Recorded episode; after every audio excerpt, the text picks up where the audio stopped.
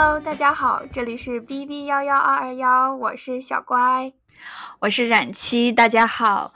啊，今天我们想跟大家聊一下关于在恋爱过程当中不可跨过的。如果要和潜在恋爱对象去旅游，是什么样的体验？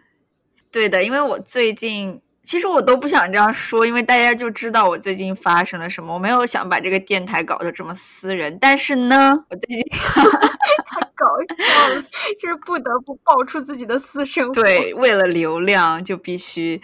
我最近呢，刚疫情快结束的时候，跟同一位异性去了两个旅游的地方。我记得我才出去旅游的时候，你记不记得你跟我说，哇，那这个是一个很好的契机，因为旅游真的很能看出两个人的磨合，对吧？对啊，因为我记得大家都觉得旅行是很考验情侣啊，或者是你就算是朋友，我觉得也很考验你们的友情。真的，就是有些人记不记得我们当初跟跟你的同事出去旅游，就是本来在你平时生活的城市里面有很多人，你可以相处，可以做朋友，因为你没有无时无刻的待在一起嘛。所以就是其实很多东西你看不出来，就是因为出去旅游的时候，在一个新的地方，无时无刻你都是在做决定的过程，就有很多地方可能会触碰。到你觉得怎么会他会是这样的啊？其实我喜欢的东西跟他喜欢的东西好像很不一样，对吧？对，因为平时我觉得朋友相处嘛，就你平时一起 hang out，其实只是几个小时的事情。旅游就涉及到很多金钱啊、时间管理、三观各种的问题。因为你也是二十四小时一直都待在一起的时候，所以我觉得有的时候很多矛盾会被放大吧。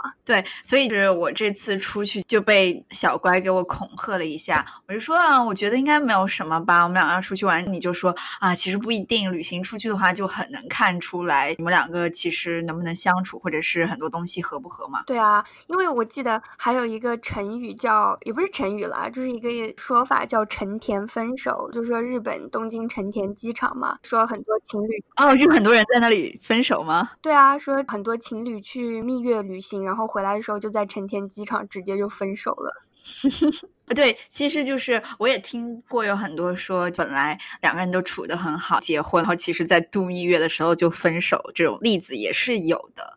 所以我觉得旅行也是在恋爱中你要跨过的一大步吧。对，那你跟他一起去了两个地方，你觉得怎么样呢？反正我们两个去的第一个是迈阿密嘛，第一次去，然后我就带着你给我的嘱咐，心中充满了忐忑。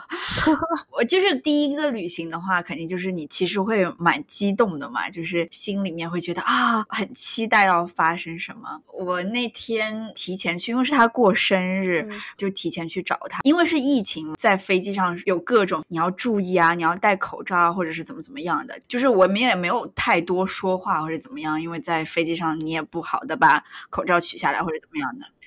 是因为大家气氛都比较紧张吗？疫情期间真的气氛都比较紧张，而且那个飞机上就是我们也少了很多环节，就比如说在机场吃东西啊，或者是在飞机上吃东西，就是因为我几乎不把口罩拿下来，所以没有太多的磨合到机场的这个过程。到了以后，我们两个不是就要租车嘛？我觉得我第一次发现，我觉得哇，天呐，真烦！就是第一个是我们下来租车的时候，因为我想开车嘛，叫他帮我看 GPS，然后那个时候我们两个都不知道怎么就出。机场的路本来就很难出嘛，他就说我来帮你看。我说你能不能给我看一眼？他说那你先看什么？因为我要看。你记不记得我们去 Nashville 的时候，开车的时候我喜欢看。我记得你要先脑子里面有一个印象，就是大概的地形是怎么样。他就死活不给我看，那个时候我就好烦啊！我就觉得完了，你跟我说的嘱咐还没有到住处就已经发生了。到了以后的话，因为我们在过程当中在订酒店的时候，那个酒店是我喜欢的类型，他喜欢的是那种商务游的那种酒店，然后我就很讨厌，我就很想订那比较有特色的当地特色的酒店。你这个实在太少女了，就是很可爱的那种类型，不会有男生想订的。对，被你说完，我也觉得这个比较苛刻，但是到了那里以后，我觉得。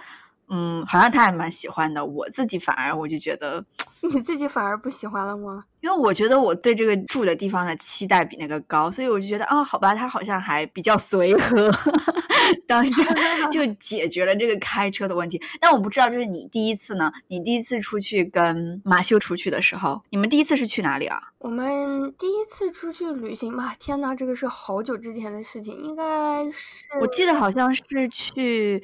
牙买加吧？哦，对，你们第一次去牙买加，你们也住了，你们是住了青旅还是 Airbnb？我们住的是青旅，是酒店，因为那个时候好像你们是怎么选酒店的？我们订了一天 Airbnb，因为我们去牙买加还去了几个就是好像不太有 Airbnb 的地方，而且因为那个是好多好多年前。对，我记得有青旅。对，Airbnb 其实是一起订的，因为我对牙买加完全不了解，我就让他大概看了一下，然后他就说啊，其实只要环境比较干净啊，其实都可以，因为我们要租车什么的。所以他就说，其实都还蛮好的。然后我们订了一个 Airbnb，那个房东其实是可以来接我们的。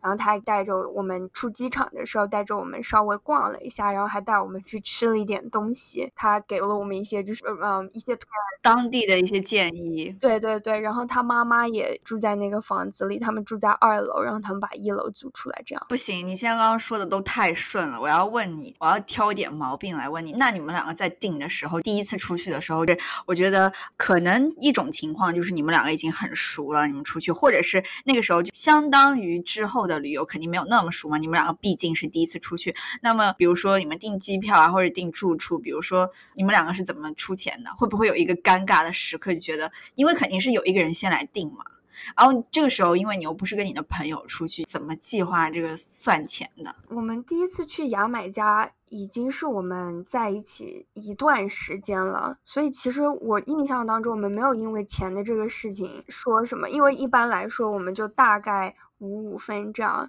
就比如说，如果我订机票，然后那你就订酒店，这样差不多，反正钱差不多的话，就是就反正呃，今天的饭你出，明天的饭我出，这样。我也差不多是这样，我心里面会想着，好，他这一顿买了，我下一顿买。但是我记得就是我们才订的时候嘛，就订机票，那肯定是就是各给各的嘛。他订完了以后，他帮我订，然后我就马上我就打钱给他了。到订酒店的时候，因为那个酒店又是我特别想去的嘛，那个 Airbnb。订完了以后，他就跟我说不用给他了，然后我心里面就想着，嗯，不行，生怕别人吃亏嘛，我们两个就是这种性格嘛，然后我就说不行。嗯，我我懂你说的，我觉得你们两个可能还，我跟我男朋友如果是那个时候我们一起去牙买加，他跟我说你不用给了，可能我就不给了，只不过说之后，所以还是要看你们两个的到哪个阶段了，对吧？对，因为我会觉得说你如果这样说了，那我就不给了，我也不会觉得对不起你什么的。不过可能之后，比如说大家一起出去玩啊。然后吃饭什么的，我就会说，那我来给吧。这那有没有就是在旅行过程当中，你觉得就是碰到跟经济有关的东西，会让你觉得嗯好烦啊？就是有没有这么样的一个瞬间？就是让我来回想的话，就是到目前来说也没有，但是我心里面还是会有一颗传统的神经揪着，我就觉得我还是要他要稍微多出一点，你懂吗？啊，那我到现在都会觉得啊，我到现在都会觉得，但是对我们出去玩就是就还好，虽然他没有完全的。很大霸道总裁的跟我说：“好了，都我出吧。”但是他可能这样说，我们两个人性格也接受不了。对，反正但是他们都积极承担了，起码是一半的财务，这样 那我就觉得好吧。对，我就觉得对于我们新时代的女性 来说，起码就是我们我也知道什么时候该我自己给钱嘛。但是如果我出的比你多，这样我肯定会不开心。你会不会？哦，那我肯定。就算是作为新时代的女性，但是我自己心里面我还是会希望说有一个人他愿意。多照顾我一点，这样。对对对，这个就是态度问题嘛，就是我收不收是一个一回事，就是你起码还要说。对，但是你起码要 offer。对，所以他当下跟我说，他说 Airbnb 的钱不用了，他说他来出，就是我还是暗爽了一下，但是我还是给他了。嗯，那我觉得蛮好的。对，之后就是租车的话。因为是他的卡定的，然后我就没有给他。但是心里面想着我没有给他租车的钱的话，就是我也不想说是哇每一笔我都要跟你分得很清楚。但是我就会比如说在吃饭的时候，比如说吃的贵的时候，我就会主动来说我来付这个，我来付那个，就稍微。在其他方面，对吧？哦，那我也觉得分担一点。嗯嗯，我觉得可以跟他说，就比如说他订完车之后没有来说哦，我们要 A A 这样，你你就也不用给他。但是在你们吃饭的时候，你可以说啊，我来给吧，因为你付了租车的钱，这样就是要表现出其实自己是一个非常大方 新时代女性的形象。是的，就是这样。但是觉得在之后，就是我们去迈阿密嘛，其他的东西我觉得都还蛮正常的，就是我也没有想出特别多的有什么有矛矛盾的地方。但是比如说在选吃的时候，还是会就是能将就就将就一点吧。我然后这个时候就想到了，你的意思是说他会选出你不太想吃的东西吗？也不是，我觉得我我们在吃饭上面，他比我要挑很多了嘛。那我也是，对。所以就是我觉得我吃什么其实都差不多，就是我还觉得都还蛮好吃的。那我男朋友也是，因为他吃的东西比我窄很多，所以有很多时候我就说，所以在这方面。对你随便找一家就可以，我都能在菜单上面找到我可以吃的东西。对对对，我也是这样的。我就想到了一下，我那个时候好像上大学的时候，我跟我们的那个朋友雷雷到上海去玩嘛。嗯，那个时候我没有，我看我那时候有没有谈恋爱，还是好像谈恋爱还是没有谈恋爱，我不记得了。她是跟她的男朋友一起去的上海，嗯，然后我是跟他们一起玩。她男朋友就很想去看。是看浦东大桥还是看东方明珠？我忘了，因为他是学建筑，他反正好像要看一个什么桥梁还是什么的。啊，那个东西我我就很不想去。然后那天我就不去，然后我说的我要去玩桌游，我也不知道为什么我去上海玩桌游，我又不是我又不是上海。然后我就去在大众点评上找了一个桌游室，然后我就说我就非要叫他去玩桌游。你自己一个人去吗？没有，好像还有其他人，我不太记得了。嗯嗯。还是好像有密室逃脱还是什么的，就是那个时候特别火的那种。还是你可以去桌游室，他可以帮你现凑人，反正之类的，是不是好好奇怪啊？为什么要去玩桌游？听起来好 nerd 哦。就非常带的，我就跟他说我要去玩桌游，然后他就说他还是要陪她男朋友先去那个嘛。然后我当下我觉得哇，他好会啊！就是突然觉得在恋爱过程当中，因为你去迁就别人或者是怎么样的话，就是对方就很成熟，你懂吗？当下我觉得，我觉得朋友之间也会啊。就比如说，如果我和你一起去上海。假如说你说你一定要去看那个浦东大桥什么的，就是虽然我可能没有兴 趣，但是我可能也不一定会说，那我要去玩桌游这样，我可能就会觉得说，啊，那好吧。但是原因是我问他，因为他说他不想去看那个大桥，他说我真的不想去，我想跟你去玩桌游，是他自己比较想玩桌游。但是他还是做出了牺牲，但是他他也是去了，对，然后我就当下我就觉得我学到了一招，谈恋爱就该这样，你懂吗？就是过了几年我才来验证这个事情，我突然就觉得我要像他一样。谈恋爱学到的那招就是口是心非，自己 嘴上说不想去，身体却去了。然后我就觉得，就是这是在谈恋爱当中比较聪明的女生，还是会有些时候你该将就对方的点，你还是要将就嘛。嗯，说出来被女权骂了。难道不是你自己该想做什么就做什么吗？这个只是正常的 social skill 啊，而且我们也从来没有宣扬过女权。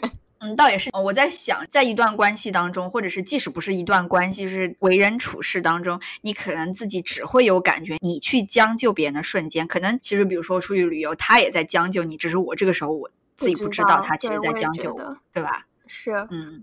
反正吃饭是这样，嗯，你说，我觉得那你第一次和他一起出去旅游，你们要二十四小时在一起的时候，你有没有觉得，比如说你有的时候觉得怎么还在一起这样？还是会头几天可能不太会，因为毕竟周围的环境不一样嘛。但是我最记得就是我回来了以后，本来我们两个要多在那里待一天，他说他用他的那个积分看看能不能再换一天，因为疫情的关系，不是航空公司都会发信息跟你说你接下来的。航班也满了，他就说如果你要改签的话，我们最近比较灵活，怎么怎么样的。然后我们两个就说，要不然就再待两天再回去嘛。结果但是后面的那个飞机不是说每天同时的那个班点都有航班，所以就是要改到之后，而且那个时间就很不对，而且要飞到 New Jersey，所以我们就说那就干脆回去好了。回到纽约后就是死活打不到车，然后我就跟他说再去他家待两天。但是当你在迈阿密的时候，没有感觉到就是你待在二十四小时怎么怎么样嘛？然后回到纽约以后，我就觉得不行，就是两个人时间待长了，他不讨厌我，我都会觉得我又没说出我讨厌他嘛。但我就觉得那然后呢，就是有些瞬间就觉得你也想做点你的事情，但是他又在你面前你也做不了，他也想做点他的事情，你又在他面前他也做不了，你自己都会预想到哇，那这样的话以后该怎么办嘛？时间长也不太好。我最记得我回来，我就问了我们的一个朋友，我就说：“你觉得两个人时间再长了，会不会杀掉那种激情？”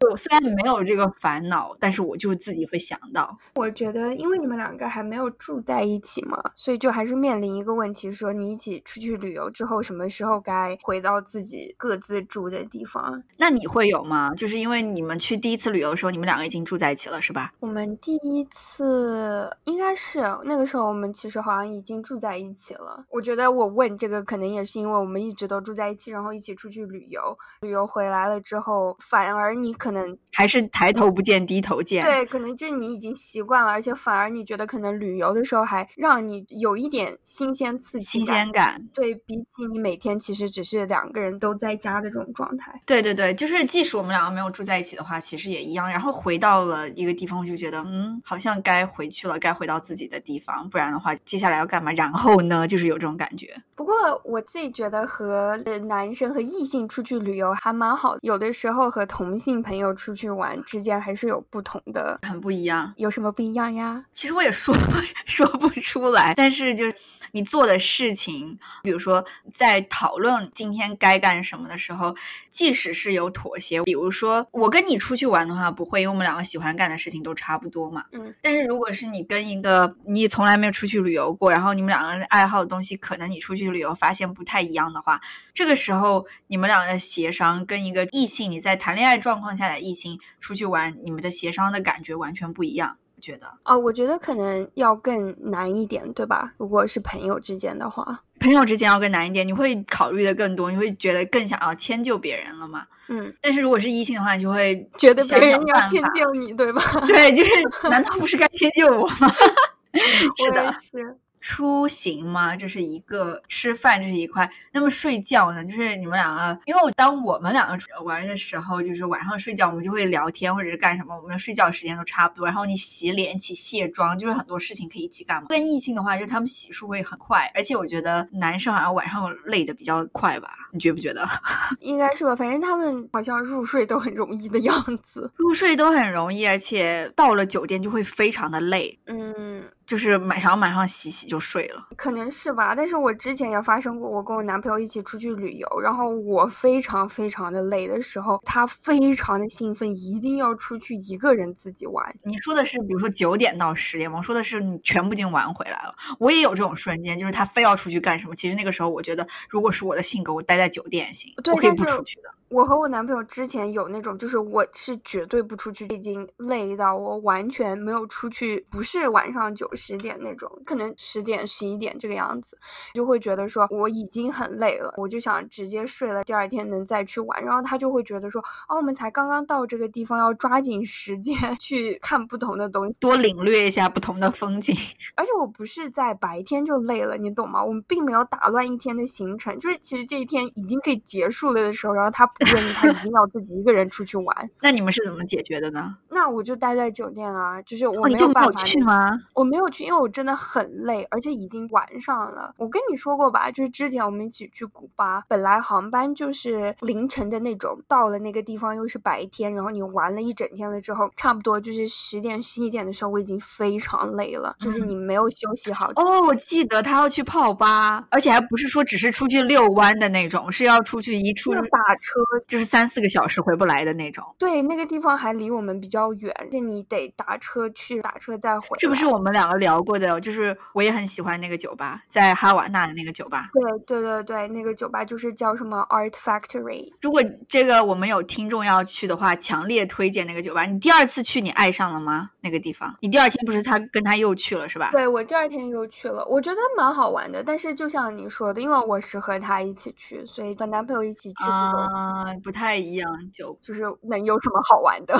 我去的时候，我是跟我们的一个女生朋友一起去的嘛。她那个酒吧的那种感觉，就是如果大家有听众要去古巴哈瓦那的话，一定不要错过这个酒吧。我记得她当下去的话，就很像国内那种桑拿制度，就是你进去的话，他给你一张卡嘛，你点酒什么的，他都写在你的卡上。而且他那里的莫吉托真的便宜到不行，相信大家最近也被周董的歌刷粉了，可能会有很多人。去古巴这个时候，他就是每买一杯酒，他就在上面，就是有点像我们以前办奶卡嘛，打一个洞，出门的时候再算钱。然后他每一杯酒的话，就是两美金左右一杯酒，就很便宜。对，而且已经算古巴很贵的了，做的非常用心。对，他那个酒吧就是有分不同的，它有一个像一个在室外的一个大的工厂，然后有些是在室外，有些在室内，有不同主题的，有些像是在一个展览馆，有些又是像在一个大厂房，一大块像个游乐场一样的，每一间房间还有不同的音乐。好像当地人说他那个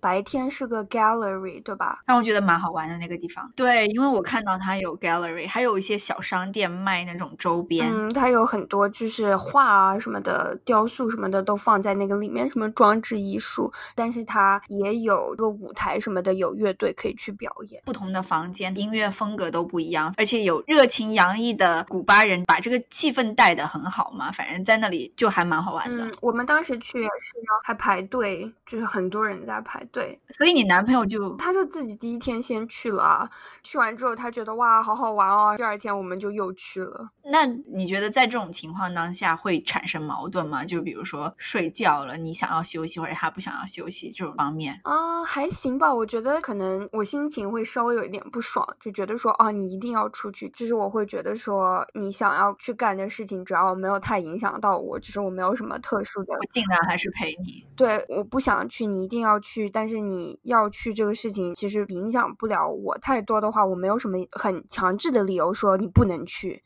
你必须得陪我在酒店，所以我就会觉得啊，那你就去吧。所以我觉得这个还蛮好的。其实觉得，如果在旅行过程当中，或者是在平时生活当中跟异性的话，其实你要做事情的时候，你可以去，不一定说是非要就是我们两个一定要一起办这个事情。这种状态还是蛮好的，我觉得。嗯。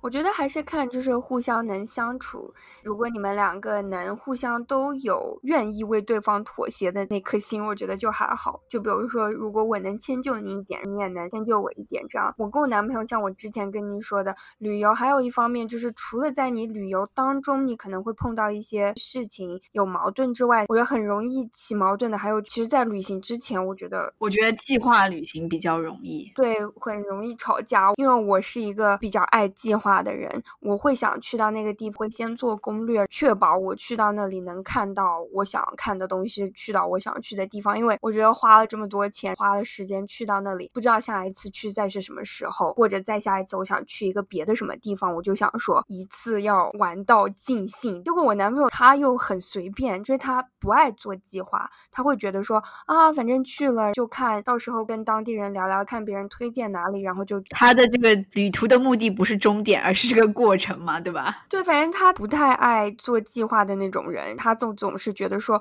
啊，反正我知道有哪几个地方要去就可以了，到了那个地方我们就再去找这些地方。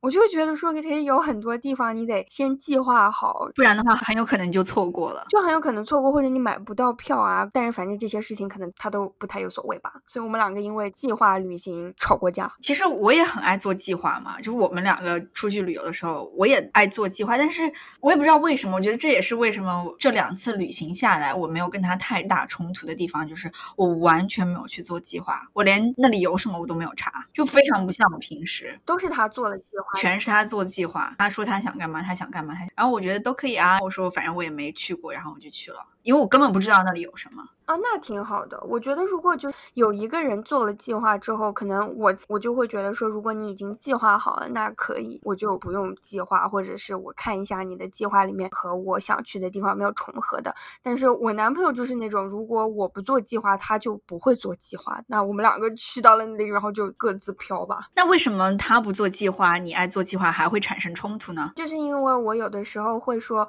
你能不能来帮我一起做计划？因为我自己也不想。说整一个行程全部都是你来。对，都是我来，就我又不是当导游的，你又不是当导游。对啊，就是为什么我要来制定一整个行程？哎，就比如说我们在旅游的时候，他也会说他想去干个什么。如果你之前没有跟我计划好的话，就这个很容易打乱了我本来想要干的东西啊。那我就会觉得说，你为什么不提前说，就知道怎么安排了嘛？比如说有的东西顺不顺路啊，时间上能不能安插进去一个什么景点什么的，大家要提前说一下比较好安排吧。嗯，我觉得。还有一个原因，我没有去主动做计划。其实也因为这次去的这两个地方，我都不太 care。一个是迈阿密，你迈阿密做什么计划啊？不就是海边吗？就是哪个海边不是海边。另外一个就是去罗德岛的 Newport 嘛，这个地方我也不太 care 呀。这两个地方我和我男朋友也都去过，也没有吵架，因为 也没有计划。对，我在想，就是如果不同的国家，或者是去到一个就是哦，好难得来这个地方的话，我可能会觉得啊，我要做计划，你会更在乎你要怎么旅游。对，这两个地方我没有太放在心上，所以作为第一次去跟大家去这两个地方，就比较和平嘛，这个选择 比较和平，就没有碰见太多这种事情。那你去过哪哪几个地方啊？去过美国几个大的城市，就迈阿密啊、洛杉矶。出国的话，我们就去了牙买加、波多黎各、意大利。他不是还跟我回了中国，去了泰国、香港什么的。你觉得最好的回忆在哪里啊？跟这个地方有关系吗？都还行啊，我觉得每一段旅程肯定都还是有好的回忆的。那最差的呢？最差，或者最差的几个瞬间？哦，最差的瞬间就是我们去牙买加的时候。说到这个，他最后一天晚上喝的烂醉。牙买加不是有朗姆酒吗？这个酒的度数是很高很高的，好像和一般的朗姆酒的度数不太一样，就非常的高。当时有一个当地的向导，我男朋友和他很能聊，然后那个向导就那几天都和我们在一起。我们去到别的地方玩了之后，晚上回到酒店，然后向导就会到酒店来找我们，我们就会一起出去吃点东西，坐着聊聊天，或者去酒吧。喝一杯，他们两个就喝酒，我男朋友就喝的特别的多。晚上我们回到酒店了之后，你知道气死我了。有一件事情，半夜本来他就喝的烂醉，他是那种在街上一边走一边吐的状态，好吗？哦，我天呐，他他能走吗？需要你搀扶吗？不用，就是他自己是可以走路的，但是他可能路上停下来吐了个两三次吧。在凌晨牙买加的街上，真的是我太无语了。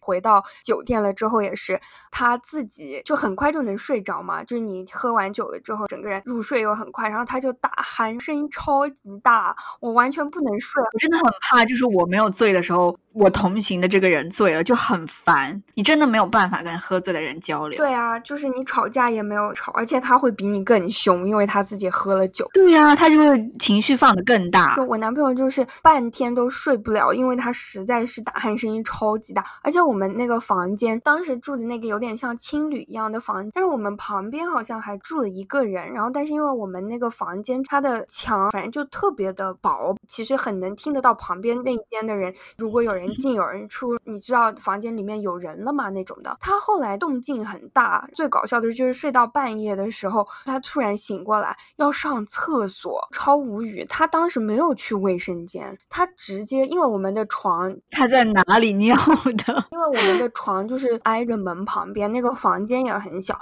他就直接全裸，自己把门就打开了，就酒店的大门，而且我们是在一楼，不是酒店，而且是一个青旅一样的那种，就是一栋楼有有各种房间。天呐，就是还会有别人进出的那种状况吗？对，只不过那个时候是半夜三四点，就是外面完全没有人，但他们有一个大门进来是花园，然后才到就住的这栋楼。那有一个保安在那个大门口就是看门了嘛，他直接自己走到花园里面，然后就去尿尿了啊！我真的是全裸，对，全裸，我真的超无语。我当时不知道那个你有没有追在后面，我没有追在后面，我不知道保安有没有看到。我第二天我就跟他说，我说你自己知不知道你在哪里尿的？他好像知道吧？我说你为什么不去厕所？就是。What the fuck！发现他自己就说啊，说 说什么啊，没事啊，感觉离门比离厕所近还是什么的。他是知道的，他还有道理喽。对啊，而且我们是第二天早上起来必须要去坐一个巴士去赶飞机，就是我们其实没有在就是机场的那个城市，我们在旁边的一个城市，就是你可能还要坐大概两个小时的大巴吧。啊，一路上我就非常的不想理他，到了机场也吵了一架，我就说这是什么鬼啊，真的是哇。因为我刚刚在想，你说的第一个你吵架这个事情，就是很有，就是比如说你们两个有机会出去喝酒喝醉吧，就是就蛮烦的。但是就是因为我跟这个男生出去，因为我们两个没有过这种。就是其实我很想跟他出去 turned up，你知道吗？但是因为 现在是疫情的关系，就是有很多事情你能做的事情就比较局限，所以我觉得这也是为什么啊，其实我想下来没有那么多冲撞，或者是让我觉得哦，怎么发生了一个很有记忆点，就是我们和或者是不和，我觉得都太平稳了，就就感觉真的吗？真的有那么合吗？就是你懂吗？也是吧。不过这个是一个很好的开始吧，我觉得。但是就像你说的，真的旅行的话，可以看出很多人不太一样的一面嘛，或者是也不能说是不太一样，就是你在平时生活当中，你可能看不到他这个性格，或者是你可能发现不了。比如说他在做决定的时候，也我之前觉得他还蛮会迁就别人的嘛，但是其实你出去旅游后就发现他其实自己主意很正，反而就是我去迁就他的一些事情。嗯，旅行蛮能看得出一个人的性格。如果要和异性出去旅游，就是注意一些，也不是说问题吧，还是一个挺好体验。你会碰到的问题哈，会发生事情，就是跟朋友出去很不一样。其实我也蛮感兴趣这个问题的。我们觉得这种跟异性旅行有什么好玩的，或者是对这方面感兴趣的话，记得分享我们的节目给你们的朋友听。所以我们就下次再见啦，拜拜，拜。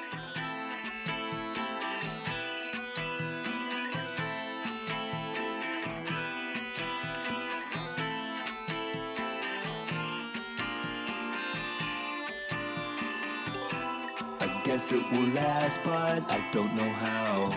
If I sit on my hands, will the world still go round? I'm stuck to my habits. I know I'm not alone. I'm not doing much, but it's happening. I lie on my back and let it all soak in. If I didn't have